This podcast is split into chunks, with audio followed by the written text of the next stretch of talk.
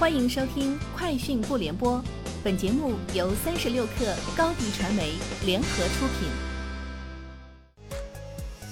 网罗新商业领域全天最热消息，欢迎收听《快讯不联播》。今天是二零二零年六月二十八号。支付宝最新发布的端午夜经济报告显示，今年端午节期间的夜间出行人数同比去年提高了百分之四十六，人群的活跃让夜经济相比去年呈现更强的活力，同步带动了城市经济加快复苏。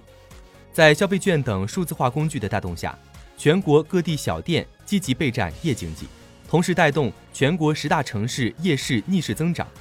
其中，西安回民街交易额同比增长位列全国第一。腾讯近日将腾讯新闻极速版 App 升级改造为一款名为“有味”的产品，后者的定位是美好生活分享平台。从产品内容来看，有味以视频内容为主，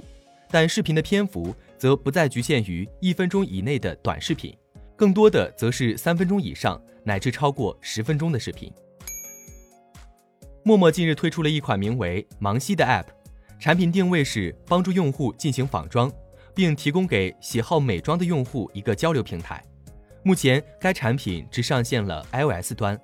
在功能设计上，芒西只有三个主要功能，分别是主页、仿妆以及个人中心。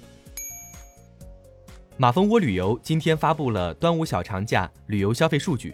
数据显示，端午假期马蜂窝定制游订单量。较清明小长假上涨百分之四千三，景区门票和酒店相比清明小长假的订单量分别上涨百分之四百六十三和百分之二百四。此外，端午期间国内旅游热度排行前十的旅游目的地分别为上海、三亚、成都、北京、苏州、南京、广州、杭州、重庆和西安。三十六氪获悉。爱博车宣布完成三亿元的 C 轮融资，由高融资本领投，中关村科学城科创基金等跟投。iPark 爱博车创立于二零一五年，结合人工智能、物联网和数据处理技术，研发城市级智慧停车解决方案 iPark City，并在各大城市商用落地。半年前，iPark 爱博车曾宣布完成 B 一和 B 二轮融资。过往投资方包括中美绿色一期基金、高融资本、未来资本、中金资本、中关村启航基金、中关村科学城科创基金等。今天，小鹏汽车在肇庆小鹏汽车智能网联科技产业园举办小鹏 P7 交付发车仪式，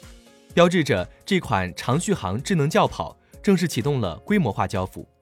小鹏汽车方面表示，在工厂启动规模化生产和交付后。小鹏汽车将在全国范围内按照支付意向金的时间先后顺序进行 P7 的交付工作。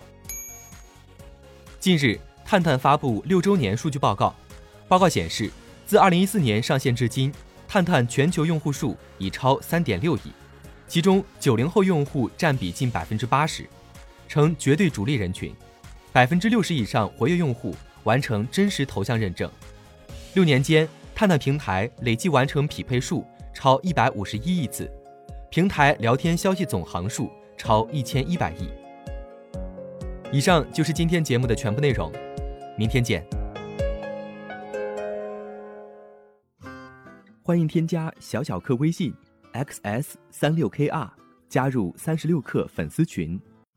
高迪传媒为广大企业提供新媒体短视频代运营服务。商务合作，请关注微信公众号“高迪传媒”。